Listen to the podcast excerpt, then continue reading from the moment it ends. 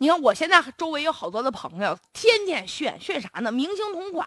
经常就显摆穿双鞋，看不上？这就那谁谁谁哪个明星就搁哪哪哪个电视剧里面穿的那小白鞋，同款同款同款。还有一个就是炫那个明星同样的口红的，明星同款的口红嘛。前段时间更逗，那胡歌不是演了一个那古代的电视剧嘛，然后他穿了一大披风、大斗篷，我们觉得特帅。然后现在网上也有明星同款的大披风，好多男的一一披呀，就感觉好像不是你精神不太正常。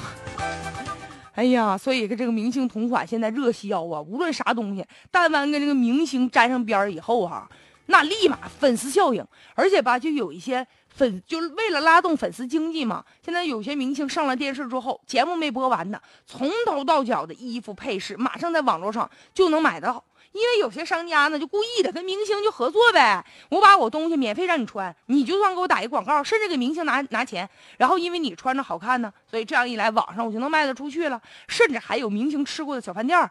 路过的小街道，那有很多粉丝都追捧。明星都去过了，我没去过，我算死忠吗？前一段时间，李宇春嘛，就在一个电视节目当中就提到，说自己上学的时候经常吃一些牛肉粉，结果节目刚一播出，就这家小店门槛都被踏平了。还有孙红雷啊，前一段时间不是录一综艺节目吗？穿着一军大衣就在一小饭店吃饭，那老板才有头脑呢，立马就把孙红雷点过的菜就组成了一个孙红雷套餐了。所以现在呀，就是很多明星啊，就是因为受到追捧嘛，但是这很多的。粉丝对于明星的过热的追捧太疯狂了，也是一种亚文化，其实是不正常的。你追星没有错，但是不要过于表面化的追星，就迷恋明星表面的那些东西，其实就使得自己过于的盲目或空虚了。我们的文艺创作者也应该思考，我们给年轻人带来的究竟是一些什么东西，能不能引导他们精神方面的成长？就明星除了追求衣服以外，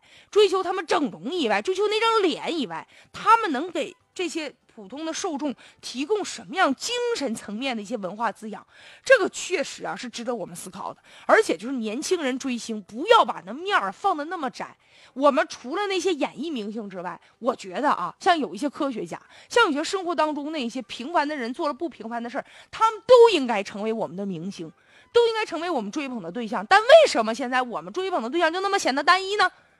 所以啊，在文化传播的时候，我觉得一些传播的机构本身，一些文化的创作者本身，也应该有一些社会责任感。